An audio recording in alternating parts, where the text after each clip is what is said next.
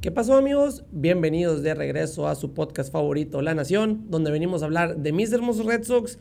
Y como pueden ver, ahorita es un formato un poquito diferente. Hoy no me acompaña Luis, Luis está de vacaciones.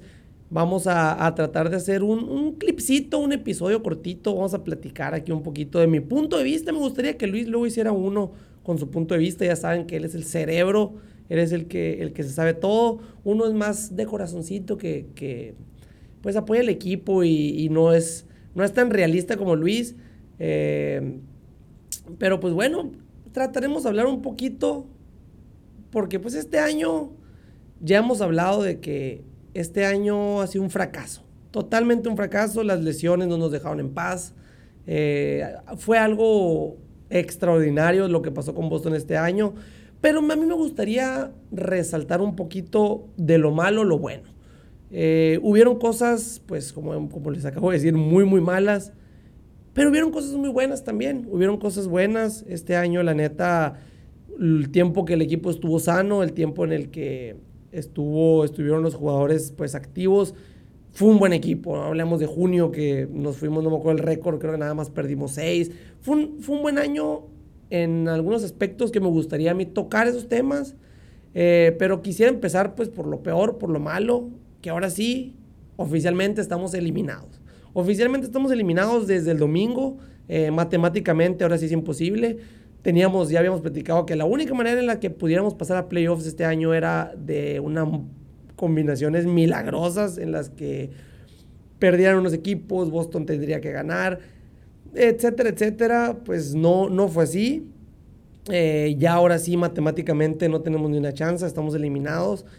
Y tristemente, dolorosamente, ¿contra quién fue? Contra el odiado rival, contra los Yankees, el domingo, eh, un juego de seis entradas donde, como les digo, les vengo a hablar también de lo bueno. Brian Bello volvió a lucir, Brian Bello volvió a estar excelente. Pero lo, lo que ha sido todo el año, no hubo ofensiva. Este, Brian Bello tuvo una excelente salida. Septiembre ha sido uno de sus mejores años. Ya quiero ver una temporada completa de él.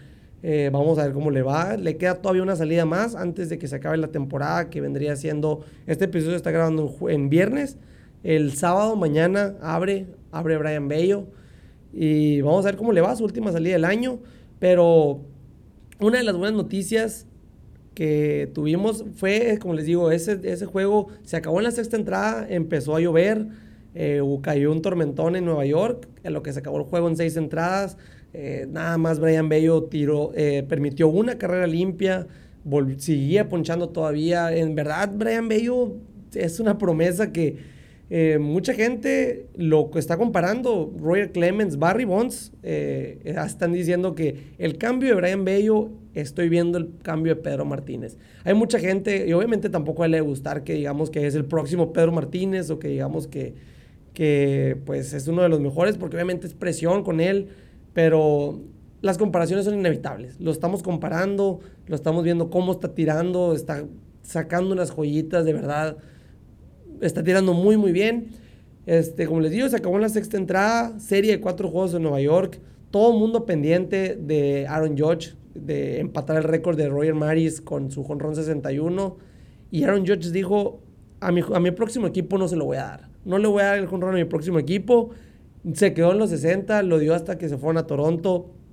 Eh, obviamente pues le dieron muchas bases por bola, no quisieron nada con él, pero también se, dominó varias veces y no, no, era lo que estaban esperando muchos, no se logró ahí.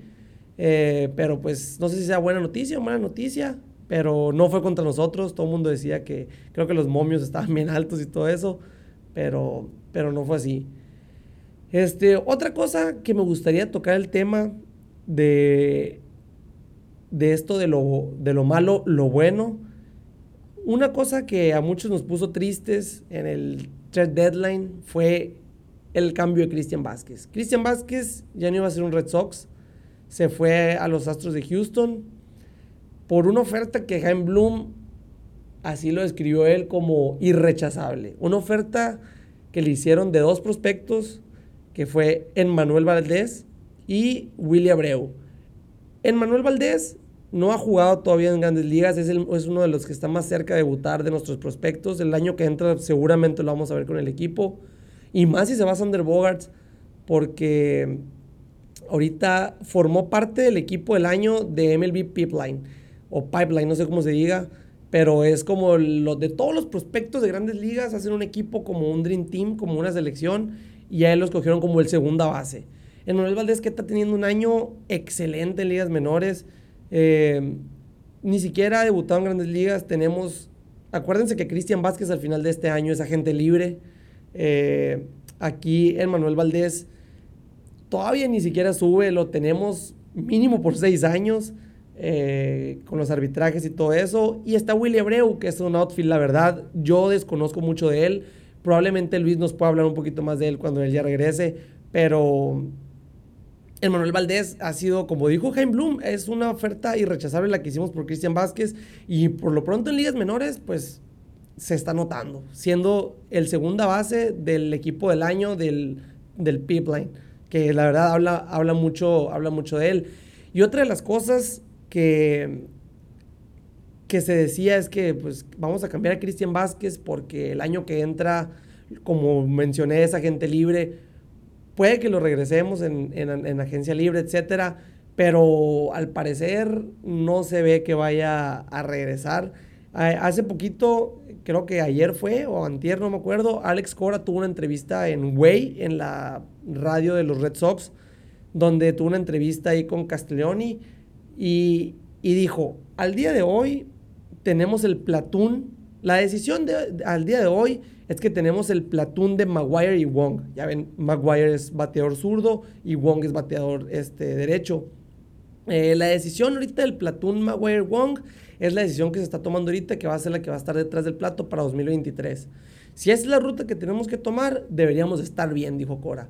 Eh, dando a entender que pues es probar con ellos. También recuerden que tenemos en ligas menores a Ronaldo Hernández, que también tiene un poder extraordinario, fue, ha sido jugador de la semana varias veces. De verdad, yo pienso que eh, estamos bien con ellos dos. Obviamente siempre hace falta la veteranía atrás del plato, atrás de home siempre hace falta un, un buen veterano que sepa, pero los ahorita los prospectos, Wong no ha batido tanto, pero ha controlado mejor los pitchers que Maguire. Al, al contrario de, de Reese Maguire, está teniendo una, un año increíble. Porque, cheque, o sea, al principio mencionábamos, Jaime Bloom, al adquirir a Reese Maguire, fue como para tapar el hueco de Christian Vázquez que lo había mandado a, a, a Houston.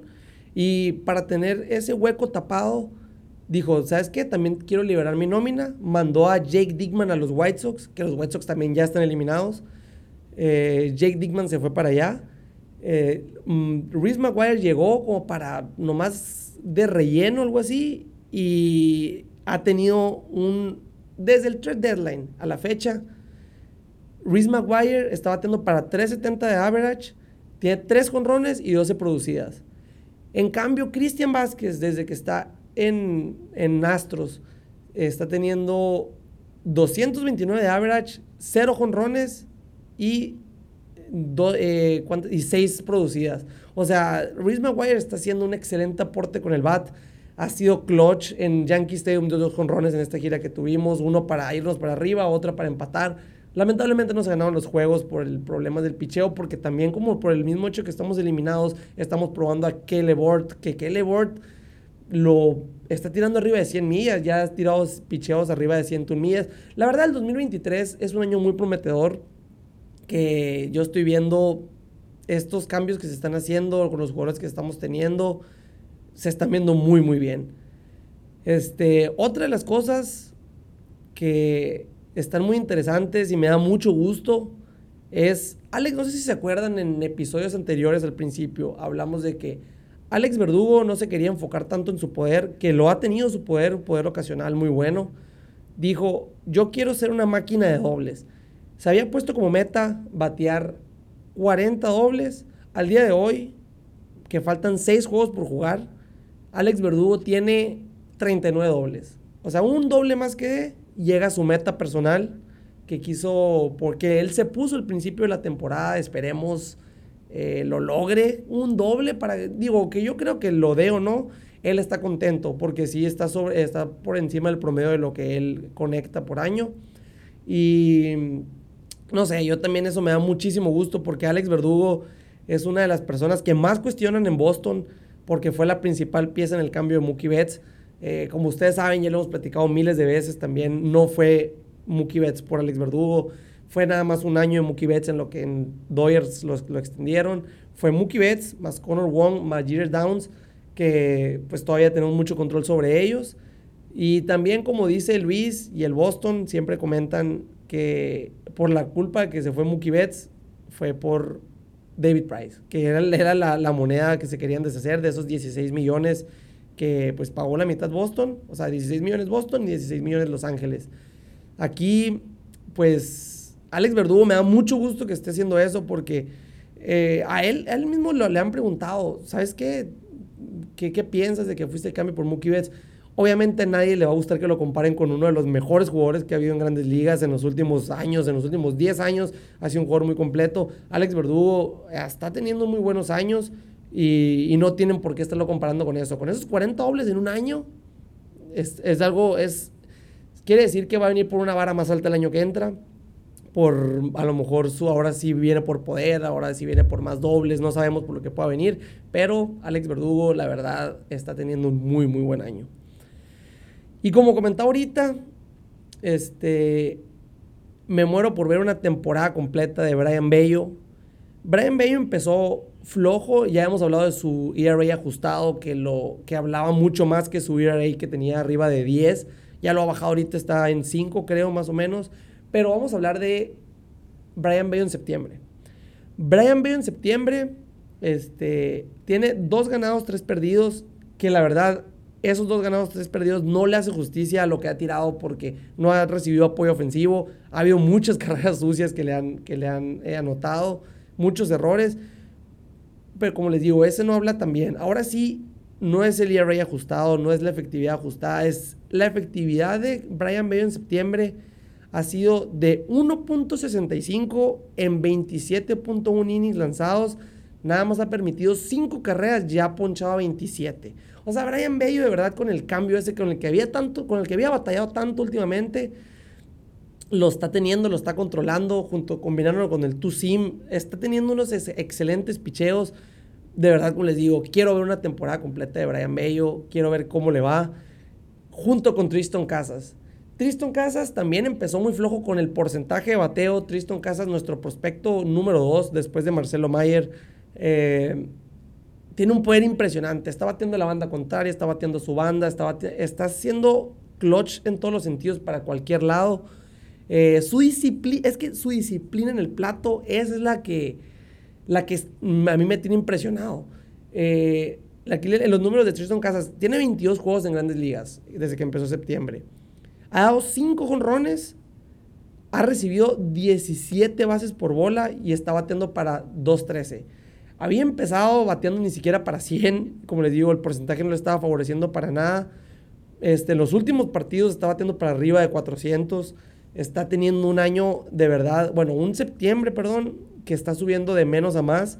Eh, yo también, como les digo, me muero por ver un año completo de Casas y Bello. O sea, aparte que Tristan Casas está demostrando esto con el bat, con el guante, está haciendo unas jugadas que de veterano. Este juego, este año, fácil, perdimos unos, ¿qué podrá ser? 15 juegos por no tener un buen primera base. Entre Bobby Dalbeck y Frenchy Cordero, que hicieron miles de errores. Se está viendo aquí, eh, aquí Tristan Casas con un guante de élite, con un guante como si tuviera toda su vida jugando en grandes ligas. Eh, es, emocionante ver lo que vaya a pasar en, en 2023 con, con, estos dos juntos jugando, que van a ser nuestros dos novatos. Va a ser, no hay que quitarles el ojo de encima, porque de verdad yo sí les tengo mucha fe. Vamos a ver qué piensan, qué piensan ustedes. Déjenos aquí en los comentarios sobre qué es lo que ustedes piensan de Brian Bay y Tristan Casas, porque a mi parecer no me están quedando de ver de lo que eran en ligas menores. Eh, ustedes díganme aquí en los comentarios, este, pongan qué es lo que ustedes piensan, qué es lo que les emociona de, Tristan Casas y Brian Bello el año que entra, porque sí, este, se ve que ellos dos van a ser un buen, una buena adquisición a lo inminente que se está viendo de JD Martínez. Parece que se va a ir. JD Martínez es casi inminente que se vaya. Pienso yo que Casa se va a quedar en primera base. Y a lo mejor, acuérdense que tenemos por varios años a Eric Hosmer. Eric Hosmer que literalmente nos los regalaron, los padres de San Diego están pagando por él, ellos están pagando su salario. Eh, pienso yo que se podría convertir en nuestro bateador designado. En mi punto de vista personal, este, Tristan Casas en primera base con ese guante, como está bateando, con ese poder, si en 22 juegos lleva 5 jonrones y 17 bases por bola, ¿qué es lo que puede lograr en un año completo? La verdad, yo sí lo veo muy, muy prometedor esto. Y pues Brian Bello también, Brian Bello que de menos a más. Recuerden que en ligas menores en doble A tira un juego, un juego sin hit ni carrera. Eh, la rompió, todas las le, han quedado, les ha quedado chica. Estuvo en, en, A, le quedó chica, doble A le quedó chica, triple le quedó chica, la ha estado rompe y rompe por todos lados y al parecer pues se está adaptando a grandes ligas. Esperemos, esperemos pues tenga, eh, esperemos tenga ahí un buen año el año que entra. Otra de las cosas eh, que está eh, nuestros agentes libres de pitchers, de abridores, los más importantes. Rich Hill, pues es uno, no, es, no, es, uno tan importante, pero de los que se van es Michael Waka y Nathan Ovaldi. Michael Waka está teniendo un año, nadie esperaba que tuviera este año. Eh, Nathan Ovaldi, como lo hemos comentado, ha tenido muy bajas, diría altibajos, pero ha tenido más bajas que altas. Este, Nathan Ovaldi mm, ha estado lesionado, ha tenido muy, muy malas salidas, está cobrando muy, muy caro, algo que, lo que me imagino que Jaime Bloom ya no quiere pagar. Definitivamente, Nathan Ovaldi este año se devaluó, pero Michael Waka infló su precio. Michael Waka en 2022, 11 ganados, un perdido, 3.06 de efectividad, un juego completo, blanqueada, este, 100 ponches, 30 bases por bola, todo eso en 123.1 innings lanzados. Si a mí me dicen, te tienes que quedar con uno de nuestros abridores que tenemos ahorita, definitivamente me quedo con Michael Waka. Nathan Ovaldi, muchas gracias por todo, pero Michael Waka es el que para mí se tiene que quedar. Rich Hill ha tirado muy bien también, como hemos comentado. Las únicas veces que ha tirado mal Rich Hill fue antes de su lesión, después de su lesión y el día que falleció su papá. De ahí en fuera ha tenido unos excelentes juegos. A sus 42 años de edad, Rich Hill, este, me, gustaría que se quedara en Boston, pero yo pienso que tampoco se va a quedar. Eh, a lo que yo digo que Michael Waka es uno de los que se queda. Imagínense el año que entra. Eh, por favor, por favor, esperemos, recemos. No sé qué tenemos que hacer porque Chris Sale tenga un año saludable no vemos a Chris Sale desde el 2019, no lo vemos en una temporada completa, que tampoco en 2019 no la terminó, pero Chris Sale eh, estando ahí, Michael Waka, podría estar James Paxton también, eh, no sabemos qué va a pasar con él, está, es muy, no es como se dice, no es certero lo que vaya a pasar con él, no, no se sabe, este... También tenemos a Brian Bello, como les comento, con un año completo, como quién sabe cómo le vaya a ir. Eh, nuestro bullpen se ve mucho más reforzado ahorita. Garrett Whitlock, John Schreiber, que también John Schreiber fue una de las sorpresas de este año. Mm, este, este invierno tiene que meter el brazo al congelador y no sacarlo en todo, en todo el porque de verdad lo que hizo Schreiber fue impresionante. El tiempo que estuvimos compitiendo, él fue el que nos mantuvo. Este, como les digo, Garrett Whitlock, John Schreiber, eh, Tanner Houck, que también lo, tuvo una lesión en la espalda baja. Que el tiempo que, los, que estuvo de, de cerrador, perdón, lo hizo excelente. Eh, Tanner Houck eh, creo que tuvo siete salvados en ocho, en ocho oportunidades. Es que yo lo, lo hemos platicado, que lo hemos visto como un Kate Kimbrell. Es como un Kimbrell, porque Kate Kimbrell era, te sacaba el corazón, tenía una efectividad altísima, pero el candado lo cerraba. Lo mismo pasó con Tanner Hawk. Tiene un whip muy alto, este, se le envasan muchos, eh, pero lo que hacía él te, cerraba el juego. Con lo que bateamos todo el año, con no tener cerrador, cuando el tiempo que él estuvo sano, que estuvo con el rol de cerrador, lo hizo excelente. Tuvo siete salvamentos, creo, no estoy seguro, no tengo el dato, siete en ocho oportunidades. Y el único salvamento que no tuvo fue porque fueron carreras sucias. O sea, yo sí pienso que el año que entra retoma ese lugar de cerrador. Este, tenemos a, a Garrett Whitlock, a John Schreiber, que esperemos también Josh Taylor regrese. Eh, Caleb como les digo, está superando las 100 millas. Kelly, que es una promesa también, que se ve muy, muy bien. No sabemos qué es lo que va a pasar con eso, pero con el picheo yo siento que no ha sido la debilidad. Una de las cosas que estuvo muy preocupantes fue Rafael Devers. Rafael Devers antes y después del juego de estrellas fue totalmente otro.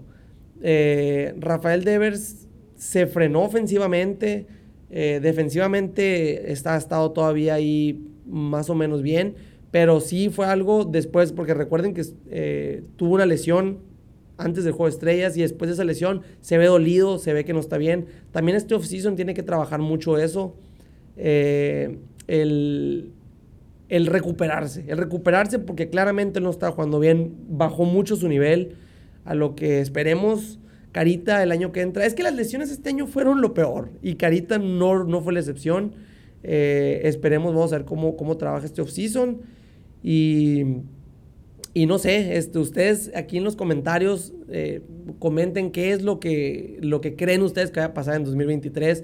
Mi punto de vista, como les digo, de lo malo, lo bueno, esto de Tristan Casas, de Brian Bello, de, de todo lo que viene, el Manuel Valdés, de todo lo que viene. Eh, vamos a ver qué es lo que pasa. Si ustedes se acuerdan de algo, comentar algo, déjenlo aquí en los comentarios del equipo, qué es lo que les emociona el año que entra. Esperemos que Luis también haga un videito así para, para que nos dé sus puntos de vista, porque él sabe mucho más que yo de prospectos, él es el que lee más de todo eso. Y, y, pues yo como les digo, yo les estoy hablando aquí como con el corazón, porque soy el fanático más cegado que hay. Si a mí me preguntan, Red Sox va a quedar campeón todos los años. Yo no me la creo que ya estamos eliminados, nomás porque estamos matemáticamente, al fin me la creí. Pero ustedes comenten aquí, déjenos aquí. Si les gustó el video, denle like. Eh, para todo el que vio o escuchó este episodio, mm, muchísimas gracias. Eh, aquí nos vemos la semana que entra. Esperemos ya con el último episodio que puede ser de la temporada número 2 de La Nación. Estaré Luis y yo aquí. Y pues nada, ahí nos vemos.